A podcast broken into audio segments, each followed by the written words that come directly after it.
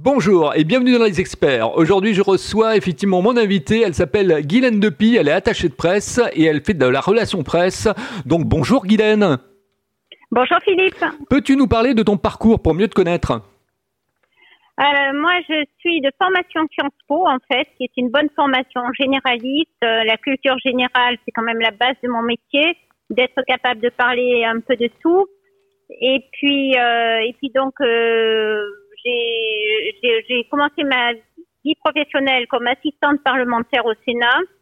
Euh, ensuite, euh, j'ai travaillé en CDI aux éditions des femmes, qui était une très belle maison euh, fondée par la cofondatrice du mouvement de libération des femmes.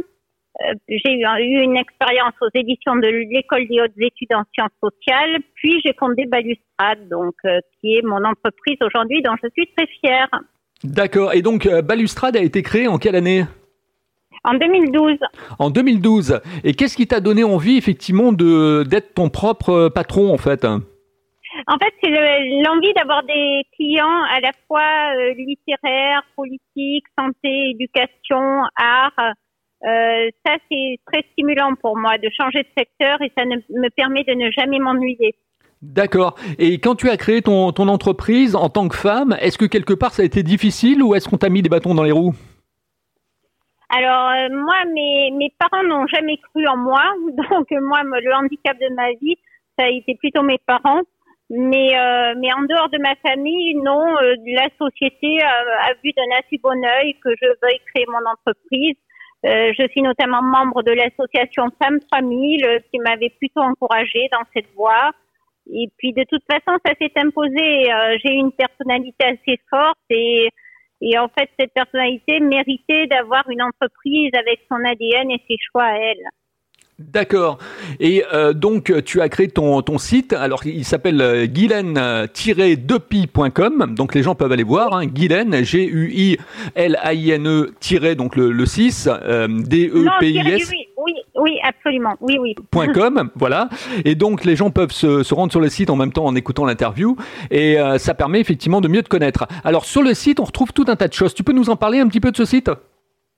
Oui, eh ben en fait, il me prend beaucoup de temps quand même parce que je suis la seule à l'alimenter. Donc euh, j'y mets alors j'y mets déjà toutes les retombées presse que j'obtiens pour mes auteurs, les émissions de télé, radio, interviews, articles. Euh, je dis mes auteurs, mais pas, je n'ai pas que des auteurs de livres. Par exemple, j'ai une créatrice de mode ou un entrepreneur du bâtiment qui n'ont pas écrit de livres ou un avocat d'affaires. Enfin, euh, mes, mes, clients sont très variés, donc je dis mes auteurs car dans 70% des cas, ils ont écrit un livre, mais pas toujours. Donc voilà, et puis je me présente sur mon site, il y a aussi mon parcours, il y a aussi des interviews, les émissions de télé que j'ai pu faire comme euh, journaliste, et puis ce qui me permet de bien aussi des attentes du journaliste parce que j'ai été de l'autre côté euh, du manche, donc je, je sais un peu ce qu'ils attendent, ce qu'ils aiment et ce qu'ils n'aiment pas des attachés de presse. Et puis euh, donc euh, euh, sur mon site, on trouve aussi euh, ben, mon livre d'or avec des témoignages clients qui sont tous euh, très flatteurs et qui me font chaud au cœur parce que je fidélise mes clients. Moi, je mes clients en principe ils m'aiment beaucoup, ils me reprennent et ils me recommandent parce que je suis quelqu'un de très honnête. J'explique dès le départ qu'aucun résultat n'est garanti donc euh, finalement, personne ne peut me reprocher quoi que ce soit. Après, il y en a où j'ai énormément de résultats, il y en a où j'ai fait des miracles parfois. Ouais, et puis tu es, dans ce qu'on appelle la transparence. Alors, moi j'aimerais effectivement qu'on te connaisse un petit peu mieux, Guylaine. Parle-nous de tes passions et de tes hobbies. Alors mes passions, ben en ce moment je pourrais dire les chats parce que j'en ai deux, j'ai deux petites euh, chattes adorables depuis Noël et puis je les aime beaucoup, donc elles me prennent quand même beaucoup de temps. Euh, voilà. Sinon, mes hobbies, euh, ben, j'adore voyager. Je suis une sportive. Euh, j'ai le goût des défis, des challenges. J'aime avoir des, des défis sportifs de haut niveau, repousser mes limites. En fait, le sport est une école de volonté parce qu'il enseigne aussi à vouloir réussir dans la vie professionnelle. Tout ce que j'entreprends, je veux réussir. Je place la barre très haut et je suis très très perfectionniste et persévérante. Ouais, ça veut dire que quelque part, tu te mets un, un mindset très très important avec une bonne vision quoi, entrepreneuriale. je, oui, je suis, je suis très exigeante envers les autres et envers moi-même aussi. Oui, oui, très, très exigeante. Alors, quel est le livre qui a changé ta vie? Le livre que tu as lu et qui t'a, qui t'a fait changer, en fait qui, qui, Ça a été un déclic bon, Il y en a tellement, c'est très difficile de dire un seul, mais si je devais dire un seul, peut-être quand même Amélie Nothomb, elle a été très, très importante pour moi. On n'a qu'à dire, euh, on n'a qu'à dire Hygiène de l'assassin. D'accord. En fait, tu es, tu es assez proche hein, de cet auteur. Je l'aime beaucoup depuis des années. J'ai lu tous ses livres. Euh, je, l'aime énormément. Elle m'a toujours soutenue dans ma vie. C'est quelqu'un de très bien. Et, son, euh, ce qu'elle écrit, en fait, donne des leçons qui touchent à l'universel et à l'intemporel. Sa, littérature est très forte car euh, c'est quelqu'un qui a souffert et qui, qui a su sublimer cette souffrance par la création artistique elle donne beaucoup d'énergie aux adolescentes. Comment tu alors comment tu ressens effectivement quelqu'un qui a du potentiel alors je parle en tant qu'attaché de presse ou relation presse euh, quels sont les, stigmates qui vont faire effectivement que tu vas ressentir euh, que là d'une certaine manière tu, peux y aller parce qu'il y a un fort potentiel et, euh, donc il y a de l'émotionnel parce que parce qu'il y a de la créativité parce que cette personne effectivement va toucher des gens il va apporter de la valeur ajoutée etc comment tu le tu le définis ça? Alors, ce qu'il faut savoir, c'est que dans Balustrade, moi, j'accepte de défendre tout type de clients, euh, de droite, de gauche, euh, juifs, musulmans, chrétiens, athées, euh, n'importe quoi. Par contre, je refuse tout ce qui peut être écrit en écriture inclusive. Pour moi, ça, c'est le sommet de la barbarie. Et puis après, le, le choix de mes clients, en fait, j'aime bien des gens aussi qui ont les pieds sur terre je, je, ne supporte pas quelqu'un qui, qui publie son premier roman euh, à 80 ans et puis qui me dit je veux être pris Goncourt ou rien. Euh, ça, ça va me stresser. Je vais refuser. Je vais fuir un, un truc comme ça. J'aime bien les gens quand même qui qui veulent comme moi, qui veulent se battre, qui veulent se battre à fond la caisse avec la volonté de réussir, mais quand même qui ont, qui ont aussi des, des ambitions euh, raisonnables, je veux dire. Moi, ma devise, c'est il ne sert à rien d'espérer pour entreprendre, ni de réussir pour persévérer. c'est une belle phrase. Euh, au niveau des, euh, au niveau d'une journée type de travail, raconte-nous un petit peu le, du, du, matin jusqu'au soir comment ta journée se définit. Quelles sont les différentes tâches effectivement que tu entreprends? Alors le matin, ça commence souvent par euh, faire des colis de livres aux journalistes, où j'essaie de faire des belles cartes pour accompagner les livres que je leur envoie sur des adresses que j'ai sélectionnées. Ensuite, il y a une entreprise qui vient, euh, une entreprise de coursier et qui les distribue aux différents journaux.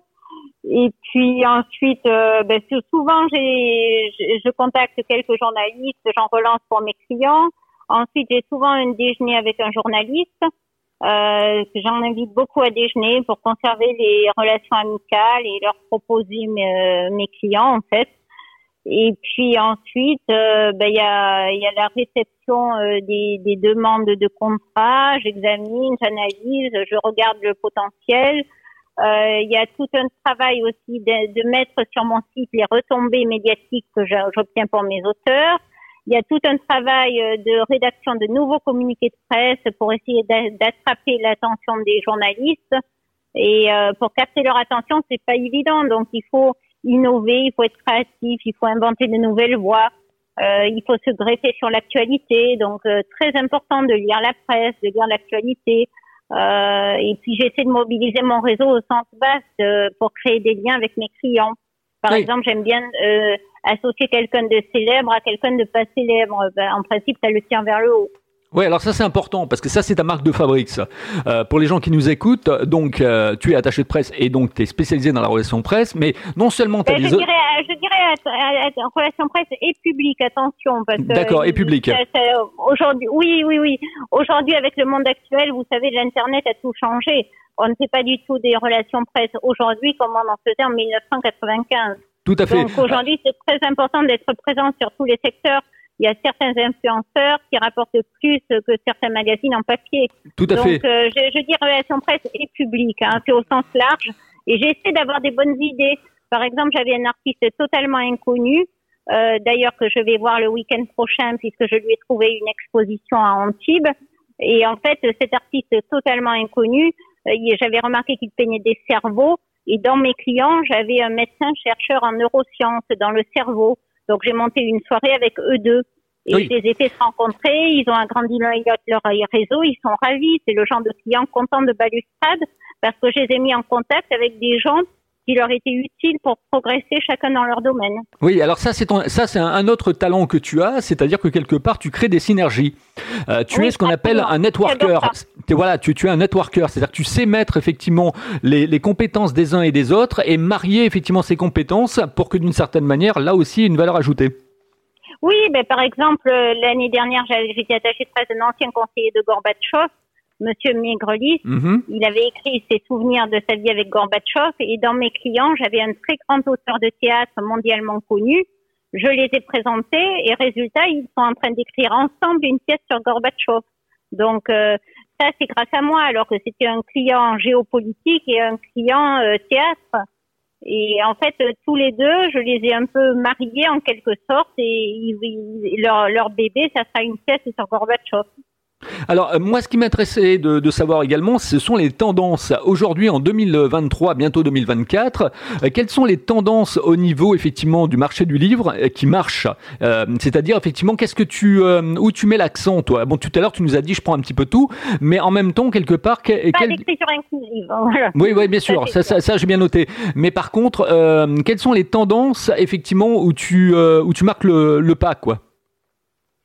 Les tendances euh, qu'est-ce qui alors ben ça dépend parce qu'en fait ce qui marche commercialement c'est pas forcément mes goûts hein. Mhm. alors je suis une grande lectrice et une amie de Sylvain Tesson alors Sylvain Tesson par exemple est un best-seller qui marche très bien commercialement et qui est en plus un immense écrivain à mes yeux donc ça c'est c'est un cas particulier mais après euh, moi les écrivains que j'estime le plus ne sont pas forcément les plus célèbres c'est plutôt les, c'est plutôt les catégories hein, qui m'intéressent, c'est-à-dire euh, le développement personnel, par exemple, euh, les histoires d'amour, la psychologie, euh, la science. Le problème, c'est quand le problème, le développement personnel aujourd'hui, il y a énormément, énormément de choses. Mhm.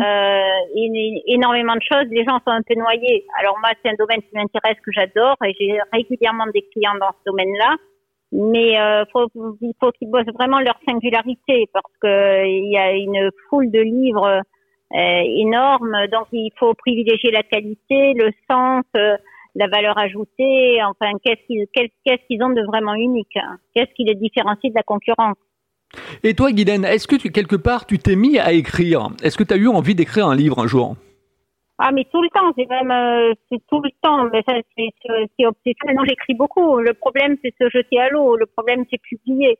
Mais écrire, euh, j'ai des tonnes de textes. J'ai, j'ai de quoi faire euh, 10 livres dans mon ordinateur. Non, non, c'est sûr. Je, je peux pas vivre sans écrire, moi. D'accord.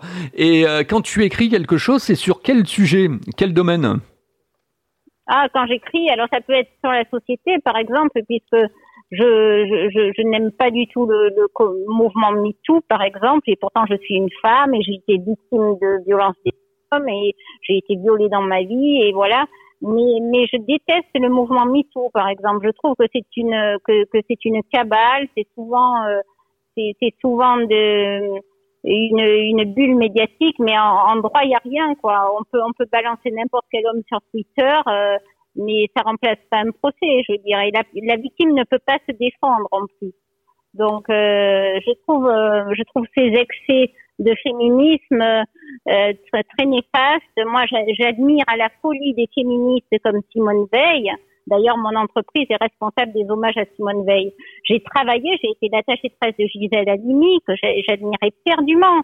J'admire Sylviane Agacinski, qui vient de rentrer à l'Académie française. Je suis totalement d'accord avec Elisabeth Badenter, mais euh, voilà, mais je condamne par exemple certains excès du féminisme actuel, euh, les, extrémistes, et euh, donc j'écris pas mal sur ces sujets-là. Après, après donc j'écris beaucoup sur ma vie. Moi, ma, ma, vie est beaucoup le matériau de de mon écriture, mais ça c'est pas très original. Hein. Jean-Jacques Rousseau était comme moi. D'accord. Euh, alors euh, bah, aujourd'hui, par exemple, les gens qui nous écoutent et qui ont un manuscrit, il vaut mieux être euh, auto-édité parce que bon, maintenant il y a les solutions, il y a KDP Amazon, il y a, il y a, il y a d'autres d'autres choses sur Internet où on peut trouver, mais ou alors passer par un éditeur. Mais tout dépend de l'éditeur, parce qu'il y a beaucoup d'éditeurs qui sont des marchands de soupe que je n'estime pas du tout. je pense que je, je pense que votre radio n'est pas le lieu où je peux donner des noms Mais enfin, il y a, je peux vous donner sept ou huit noms de, de des maisons d'édition qui sont des marchands de soupe à mes yeux. C'est-à-dire qu'on leur fait un petit chèque et ils impriment le livre, mais il n'y a aucun travail éditorial. Alors dans ce cas-là, j'aime autant l'auto-édition. Je pense que l'auto-édition, dans ce cas-là, c'est mieux qu'un un éditeur euh, complètement zozo, euh, complètement ridicule, qui fait pas son travail. Voilà. Alors après, trouver des grandes maisons d'édition, c'est quand même très difficile aujourd'hui. Mais euh, il y a des petites maisons sérieuses qui font un joli travail. Est-ce que les, euh, les éditeurs aujourd'hui prennent le risque euh, de, de, pouvoir euh, éditer de, de, nouveaux auteurs, de, de, nouveaux sujets, etc. Ou est-ce qu'ils ben, restent dans, dans, un chenal? Ça dépend de, quoi vous parlez comme livre. Est-ce que vous parlez de littérature ou d'autre chose Mais par exemple, il n'y a pas très longtemps, je prenais un verre avec un grand éditeur d'une grande maison qui me disait que dans sa maison, il refusait tous les livres qui ne feraient pas 8000 exemplaires. D'accord. 8000 exemplaires, c'est déjà pas mal quand même. Et dans sa maison, c'est euh, la règle qu'ils ont. Et chez un éditeur, ce qu'on appelle un best-seller, c'est à partir de combien d'exemplaires vendus? Bah aujourd'hui, je dirais, euh, je dirais 8000, c'est bien hein, déjà aujourd'hui. Aujourd'hui, euh, il y, a, y a 30 ans, c'était nul, mais aujourd'hui, Aujourd'hui, où tout le monde publie, où il y a trop de livres qui paraissent, euh, où n'importe quel zozo peut imprimer son livre tout seul en auto-édition, il y a trop de livres. Donc euh, aujourd'hui, 8000, c'est énorme. C'est un best-seller déjà pour moi. D'accord. La répartition, effectivement, de, de, de ce qu'un auteur peut toucher par un éditeur, ça se monte à combien? Par euh, livre vendu? Je j'en sais rien, c'est très très bas, c'est 10 ou 15% je sais pas, c'est ridicule, ridicule c'est absolument ridicule. Par exemple, moi, je rêve de publier un livre un jour, mais je sais bien que je n'en vivrai jamais. Non, non, là, je, moi, j'ai les pieds sur terre. Vous savez, je suis Capricorne, ascendant Vierge, donc euh, euh, j'ai vraiment les pieds sur terre. Je suis lucide et, et euh, jamais on gagne sa vie de ses livres. Quoi, il y a, y a 2% des écrivains en France qui vivent de leur plume. 2%, c'est pas beaucoup. Ah oui, c'est effectivement, c'est mince, ouais, c'est clair. Euh, par rapport, effectivement, oui, à ce que tu nous disais, donc 10 à 15% sur les, les éditeurs, l'auto-édition au niveau d'Amazon KDP, c'est entre 70 et 40%. Hein. Donc, oui, euh, justement. Ah ben, c'est mieux alors d'être en auto-édition que par des marchands de soupe euh, qui n'apportent rien. Hein. Des, des... Quand vous voyez des maisons d'édition qui acceptent tous les manuscrits, c'est ça qui sont des marchands de soupe à mes yeux. Il n'y a pas de sélection. D'accord.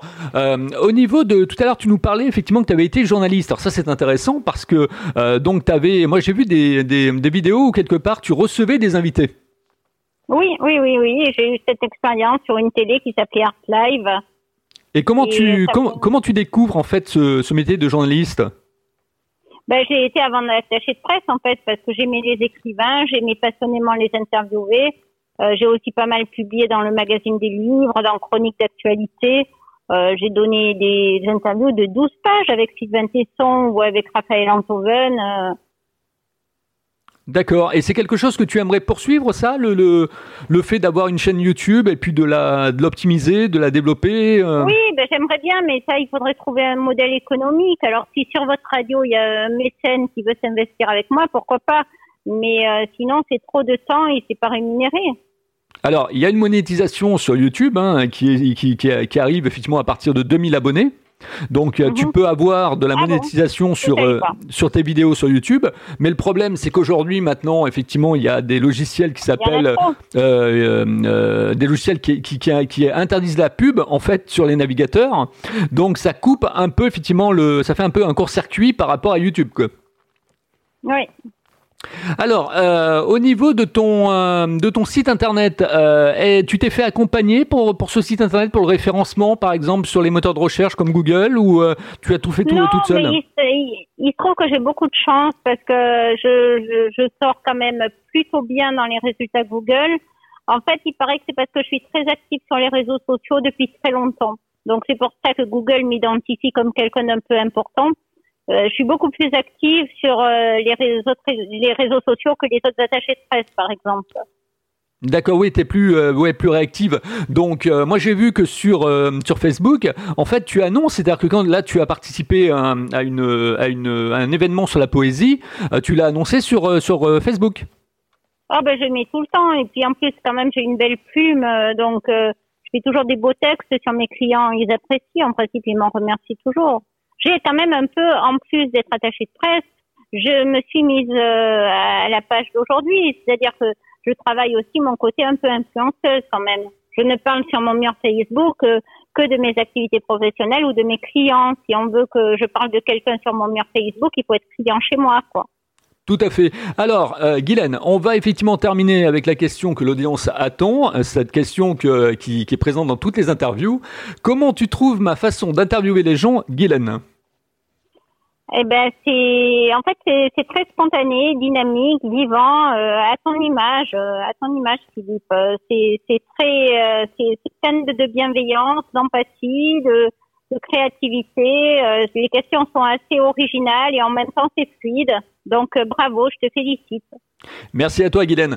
Euh, vous aussi. Alors, si vous avez si vous avez apprécié cette interview, si vous avez appris des choses, si ça vous a permis effectivement de transformer votre idée en de façon matérielle, de mettre à l'action effectivement votre projet, vous pouvez euh, donc soutenir mon action euh, pour que je reçoive d'autres invités dans les experts. Il suffit tout simplement de mettre 4 étoiles sur la plateforme Apple Podcast et vous pouvez également donc vous abonner à ma chaîne YouTube où on peut te, continuer à discuter avec toi après cette interview, Guylaine. Si on a envie d'en savoir un petit peu plus euh, sur toi, euh, peut-être effectivement te soumettre un manuscrit ou peut-être effectivement trouver un petit peu d'aide. ben, ben, le, mieux, c'est de m'écrire par mon site internet ou sur Facebook ou Instagram. Euh, voilà, Guylaine Depi. Euh, j'ai pas de pseudo, donc je suis très facile à trouver. D'accord. Et eh ben, en tout cas, je te remercie, Guylaine, d'avoir participé aux experts. Tu nous as apporté plein de valeurs ajoutées. On a découvert ton, ton, métier. On a découvert tes métiers parce qu'en fait, euh, tu en, as deux, tu en as trois même. C'est une approche holistique hein, quand même. J'accompagne vraiment les gens sur tous les terrains.